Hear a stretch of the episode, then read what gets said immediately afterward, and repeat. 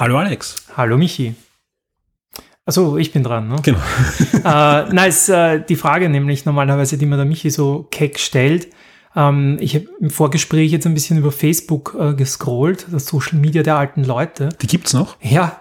Und äh, lustigerweise, es läuft ja gerade die Gamescom 2020 und das ist natürlich auf der auf, auf meinen, in meiner Bubble auch großes Thema. Und da schreibt einer, sagt mal, übersehe ich irgendwas oder ist bei der Gamescom 2020 einfach nichts? Alles, was ich bei der Gamescom Now sehe, sind 500 Rocket Bean Streams, meistens zu Spielen, die es schon längst gibt. Und dann noch ein paar Ubisoft Streams, Spiele. Was übersehe ich, fragt er. Jetzt könnte ich natürlich sagen, äh, deine Bubble ist schlecht informiert, weil die Rocket Beans ja gar nicht die offizielle Gamescom-Lizenz haben. Die machen ja äh, jetzt muss ich zusammenkriegen, ich glaube, die Gamevation mit, Okay. mit äh, drei, vier anderen Medienunternehmern, so eine Gegenmesse. Gegen ist jetzt unter Anführungszeichen gesetzt, also sie, sie spiegeln ein bisschen die Messe, plus sie haben andere Entwickler im Interview. Ähm, die offiziellen Streams gibt's ja bei IGN und bei GamePro, GameStar. Okay. Also die haben sich die offizielle Medienlizenz da geholt und machen die Streams. Ja, also wie gesagt, ist ja gestern gestartet. Yes. Ja. Und wir haben diesmal ein großes Vorgeplänkel, aber das ist richtig so. Ist ja auch eine große Messe, die uns da Ja. abhanden gekommen ist. Ja. Äh, ist gestern gestartet mit der äh, Opening Night Live. Ja, da werden wir nachher eh ausführlich drüber reden, über unsere Highlights oder Nicht-Highlights. Und ich habe heute ein bisschen reingeschaut in die diversen Streams und in diversen äh, Unternehmen. Es passiert schon einiges. Also auch von den Ankündigungen. Also es war ja auch nicht so, dass auf der richtigen Gamescom jetzt nur die Mega-Highlights präsentiert worden sind. Es gab Jahre. Anno, Age of Empires, die ganzen Aufbau, Wirtschaftsstrategiespiele, die, das, waren die dort. würde ich jetzt eher als Highlights sehen, ja, für mich, ja. Aber, aber äh, in einem regulären Jahr, gerade das letzte Jahr war natürlich jetzt schon gut, weil es eine Opening Nightlife gab, aber es hat einen Grund, warum die Games kommen, sich einen amerikanischen Journalisten holt, Mhm. ein amerikanisches Medienunternehmen, um eine, eine, eine Show zu präsentieren, weil es einfach die letzten Jahre eher ruhig war. Natürlich, wenn man vor Ort war als Journalist, dann hat man Interviews gehabt und, Mhm. und so weiter. Aber sonst von den, von den Spielen, die angekündigt worden sind, die man nicht vorher schon auf der E3 gesehen haben, war das eher mau. Sind wir ganz ehrlich, ja. Und das fand ich heuer gar nicht so schlimm. Also allein jetzt, nach dem ersten Tag, gestern hat es einige neue Spiele gegeben, eben da reden wir dann drüber. Heute ist schon rausgedroppt, äh, erstes Gameplay zum neuen Sherlock Holmes Spiel. Äh, erstes Gameplay zum Remake vom Asterix-Spiel äh, und, und einige andere Sachen. Also es kommen dauernd äh, Pressemitteilungen, wo es zumindest neue Gameplay-Trailer gibt zu Spielen, die man erwartet. Ja. Dirt 5 zum Beispiel und so weiter.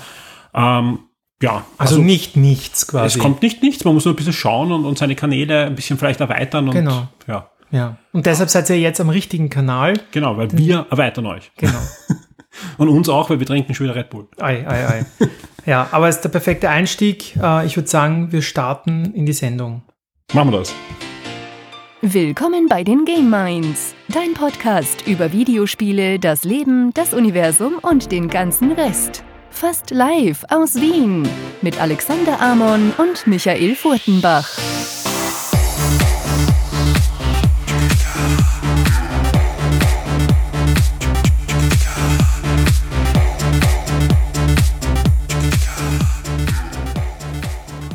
Ja, Folge 52. Willkommen bei einer neuen Folge von Game Minds. Und bei mir, ihr habt es schon gehört, im Küchenstudio sitzt schon der Alex. Hallo Alex. Hallihallo. Wir haben viel vor. Der Alex hat es eh schon angesprochen. In virtuellen Köln findet gerade die Gamescom statt. Ja, und man muss sagen, ähm, bei, aller, bei allen Unkenrufen und auch bei, bei, bei einfach der Situation, die derzeit ja vorherrscht, ja, ähm, ist es die erste Veranstaltung von diesen ganzen virtuellen Messen, die wirklich wie eine virtuelle Messe zumindest aufgebaut ist und wo sich diverse ja, äh, Firmen zumindest bemühen, eine Art virtuelles Messeprogramm auf die Beine zu stellen. Ja, also das, das werden wir eh ein bisschen beleuchten. Ein paar Highlights gab es ja schon, ein paar Sachen fehlen. Ja, ein paar Hersteller lassen Haupt aus. Ja, hallo Nintendo, wo bist du? Dich suchen wir schon seit geraumer Zeit. Ja. Aber ja, wir werden das einfach versuchen zu beleuchten. Aber wir haben ja noch mehr Highlights in der heutigen Sendung. Genau, viel besser als die ganze Gamescom zusammen äh, ist natürlich das DC Fandom äh, gewesen, das, glaube ich, letzte Woche war. Ähm, war eh auf, auf shop2.de eigentlich alles aufgearbeitet, im Forum wurde schon diskutiert, aber trotzdem, ich als großer DC-Fan äh, möchte da einfach noch meinen Senf dazugeben. Waren für mich einige extreme Highlights dabei. Ähm, und die würde ich dann gern auch für die Leute, die es jetzt gar nicht ähm, am Schirm hatten, Und die den Wochenstart nicht gehört haben. Genau, im Wochenstart nicht gehört haben. Die, genau, da hast du einen eigenen, einen eigenen äh, Topic dazu gemacht. Aber es, nein, es ist schon gut, vor allem ich habe A nicht alles drinnen gehabt Ja. äh, im Wochenstart und äh, so wie du sagst, du bist großer DC-Fan, du wirst sicher den einen oder anderen äh, anderen Blickwinkel drauf haben. Außerdem gibt's ja rund um das DC-Fandom auch noch ein paar News, denn äh, auch wenn es ein, ein gutes und cooles Event war, da ist nicht alles so reibungslos ja gelaufen rund um, um dieses Event beim DC-Verlag und da können wir auch dann noch ein bisschen drüber sprechen. Genau. Ansonsten, wir haben einiges gespielt und gesehen. Äh, wir werden natürlich wieder erzählen, was sich in unserem Leben so tut. Ich sehe hier wieder tausend neue Gadgets rumstehen. Tja. Ähm, ich habe Betriebssystem gewechselt beim, beim Telefon. Also es sind einige, einige Punkte, die wir auch beleuchten wollen. Ansonsten wieder viel Zwischengezwetscher und äh, ich glaube, es wird eine schöne Geschichte. Deshalb würde ich sagen, Wir haben werfen diverse. Podcast-Getränks und Getränk. Ach so, ja, wir haben sogar was äh, Gott, äh. Getränke, ja. Ja, ja du, Ähm, musst, du musst schneller trinken. Ja, dann, äh, vom einfachen Schneider haben wir nachher noch ein Getränk. Genau, da ich sehr gespannt, wie es dann schmecken Genau, wird. das werden wir uns als, als Halbzeitstärkung holen. Jetzt so kurz nach dem Champions League-Finale. Bevor wir zum DC-Fandom und zur Gamescom kommen, würde ich sagen, starten wir mit dem, mit der Rubrik, äh, die einfach alles immer einleitet. Wer hat was gerade gemacht, gespielt, getan? Und bei dir gibt's viel Neues. Du spielst jetzt ein neues Spiel, das nennt sich Hearthstone. Ja, es gibt eine neue Erweiterung, was soll ich sagen? Das ist fast, als würde ich Age of Empires 2 hinschreiben. Das stimmt, machst du ja auch immer wieder. Ähm, Hearthstone, neue Erweiterung, außerdem explodiert quasi das Topic im Forum. Äh, von daher muss ich äh, die Community quasi anfeuern weiter, dass sie weiterhin reinschreiben, mit welchen Decks sie spielen, Ja. warum sie mit den Decks spielen. Das wären immer mehr da drin. Ja, ja, wir sind schon sieben oder so. Also es geht ab wie äh, Schmidts Katze. Ähm, auf jeden Fall sehr spannend. Es ist auch immer schön, sich mit, mit äh, Gleichgesinnten äh, zu Hearthstone zu unterhalten, weil das Spiel ist jetzt schon einige Jahre am Markt und ich glaube, viele haben sich abgewandt und ein bisschen Kontinuität im Leben schadet ja nicht. Ähm, und die neue Erweiterung macht es spannend. Es gibt jetzt Karten, die sind für zwei Klassen zugelassen. Ähm, ansonsten hat die Meta wieder ein bisschen durchgerüttelt. Das heißt, man kann auch vielleicht wieder mal seine Lieblingsklasse ausprobieren, weil das ist eigentlich immer das Spannende am Start einer, einer neuen Erweiterung, dass die neuen Karten so alles ein bisschen durchmischen und diese alten, verkrusteten Decks, die halt alles platt gemacht haben, dann vielleicht nicht mehr so gut funktionieren. Und deshalb äh, lohnt sich eigentlich immer mit einer Erweiterung ein bisschen reinschauen. Speziell, wenn man vielleicht nur ein, ein Deck hat, mit dem man spielt, weil man jetzt kein Echtgeld investiert. Ähm, und dann meistens so zwei, drei neue Karten reichen, dass man sich vielleicht wieder ein bisschen kompetitiv messen kann. Das finde ich sehr schön. Genau. Also Hearthstone wieder äh, ein kleiner Zeitfresser bei mir. Wird sich hoffentlich dann wieder ein bisschen legen, wenn, wenn der, der Endorphinrausch vorbei ist, dass, dass es neue Karten gibt. Oder das Konto leer, eins von den beiden. Was du- kann- Nein, ich habe hab diesmal, die erste Erweiterung, wo ich kein Geld investiert habe, weil ich ja quasi jetzt mit jeder Erweiterung so viel Gold äh, erspiele, dass in den drei Monaten, wo keine Erweiterung kommt, ich quasi 70 Packs oder so mit, mit Ingame-Währung kaufen kann. Also wenn man so ein Grundkonto hat, dann funktioniert das eigentlich ganz gut. Ähm, ja, also ich habe diesmal kein Geld investiert bis jetzt. Und das soll so bleiben. Du zitterst irgendwie. Ja, das Kind, das kind äh, braucht die Kohle. Ich kann, ich kann mir keine Hearthstone Perkel kaufen. Äh, über Ghost of Tsushima haben wir letztes Mal schon gesprochen, dass du spielst, aber es ist was passiert, du bist durch. Genau, ich habe es jetzt äh, vom Podcast wollte ich es jetzt einfach noch noch äh, beenden, dass ich das noch quasi meine Abschlussmeinung dazu abgeben kann. Im Forum ist eh zum Teil schon sehr gut, ähm, ab, also kurz, kurz Reviews, äh, die die Leute geschrieben haben zu, zu dem Spiel.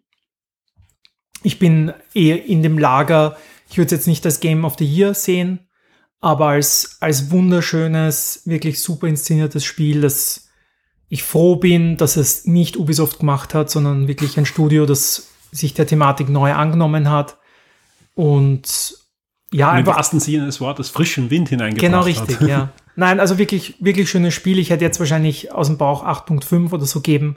Also es wäre bei mir hinter Last of Us jetzt in dieser, Mhm. dieser Jahrescharts. Aber auch wieder ein Beweis, dass dieses Jahr, ich möchte jetzt nicht Generation sagen, das ist wieder so, so, äh, haben wir eh schon zum Teil gehabt, aber also dieses Jahr war schon wieder so ein Playstation-Jahr für mich, das halt mit Last of Us und Ghost of Tsushima, also da würde ich mich einfach in den Hintern beißen, wenn ich die zwar nicht erlebt hätte. Und, und ich glaube, es geht vielen da draußen so. Also auch selbst Leute, die jetzt Last of Us nicht, nicht gut fanden, glaube ich, haben sich bei Ghost of Tsushima zu Hause gefühlt, weil viel klassischer kann man eine Geschichte nicht erzählen. Ähm, also so eine Heldengeschichte. Also das, das war, also da waren halt keine Überraschungen. Da habe ich auch am Schluss ein bisschen kämpfen müssen, dass ich mich zur Story, also von der Story motivieren lasse, weil die fand ich halt echt 0815.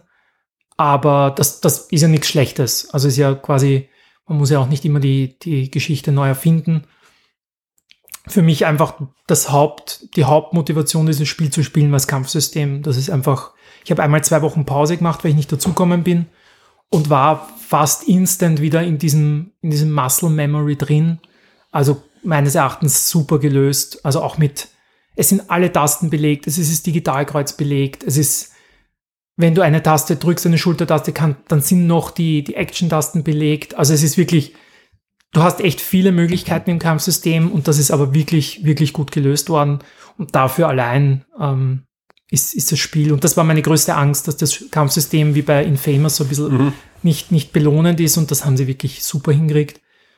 Also großartiges Spiel, ähm, macht vieles richtig. Wie gesagt, bei der Story bin ich dann eher im Lager Last of Us, überrascht's mich, nehmt's mich emotional mit. Ich sage nicht, dass Ghost of Tsushima nicht emotional ist. Ich habe da eine Szene hingeschrieben, wobei die werde ich jetzt nicht sagen, weil das, das Spiel ist noch zu frisch, dass ich spoiler.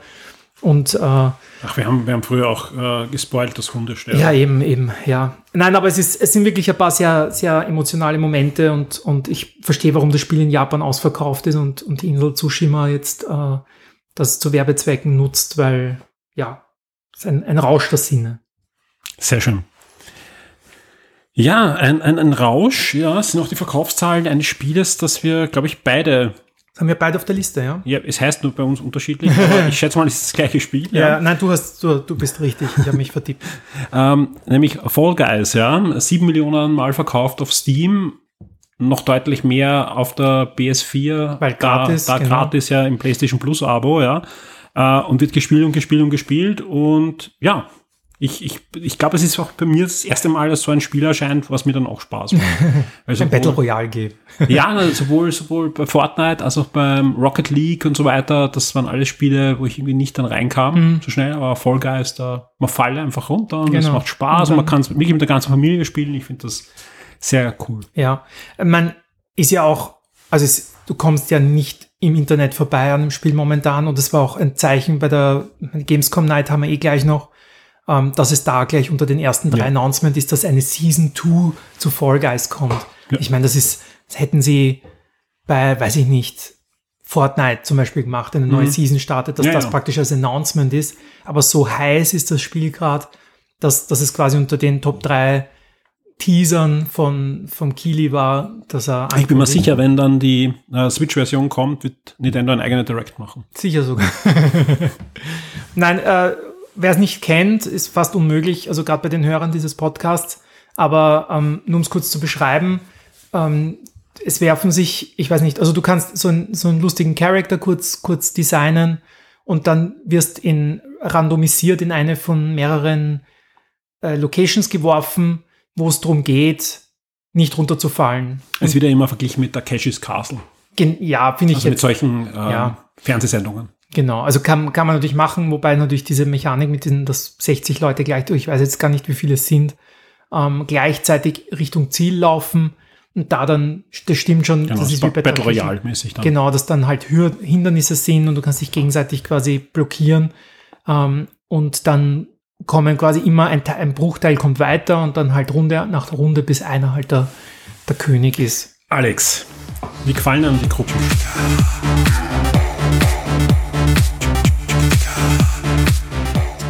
Episode erscheint exklusiv für alle Shock 2 VIPs. Werde jetzt VIP und unterstütze Shock 2 mit einem Betrag ab 4 Dollar auf Patreon.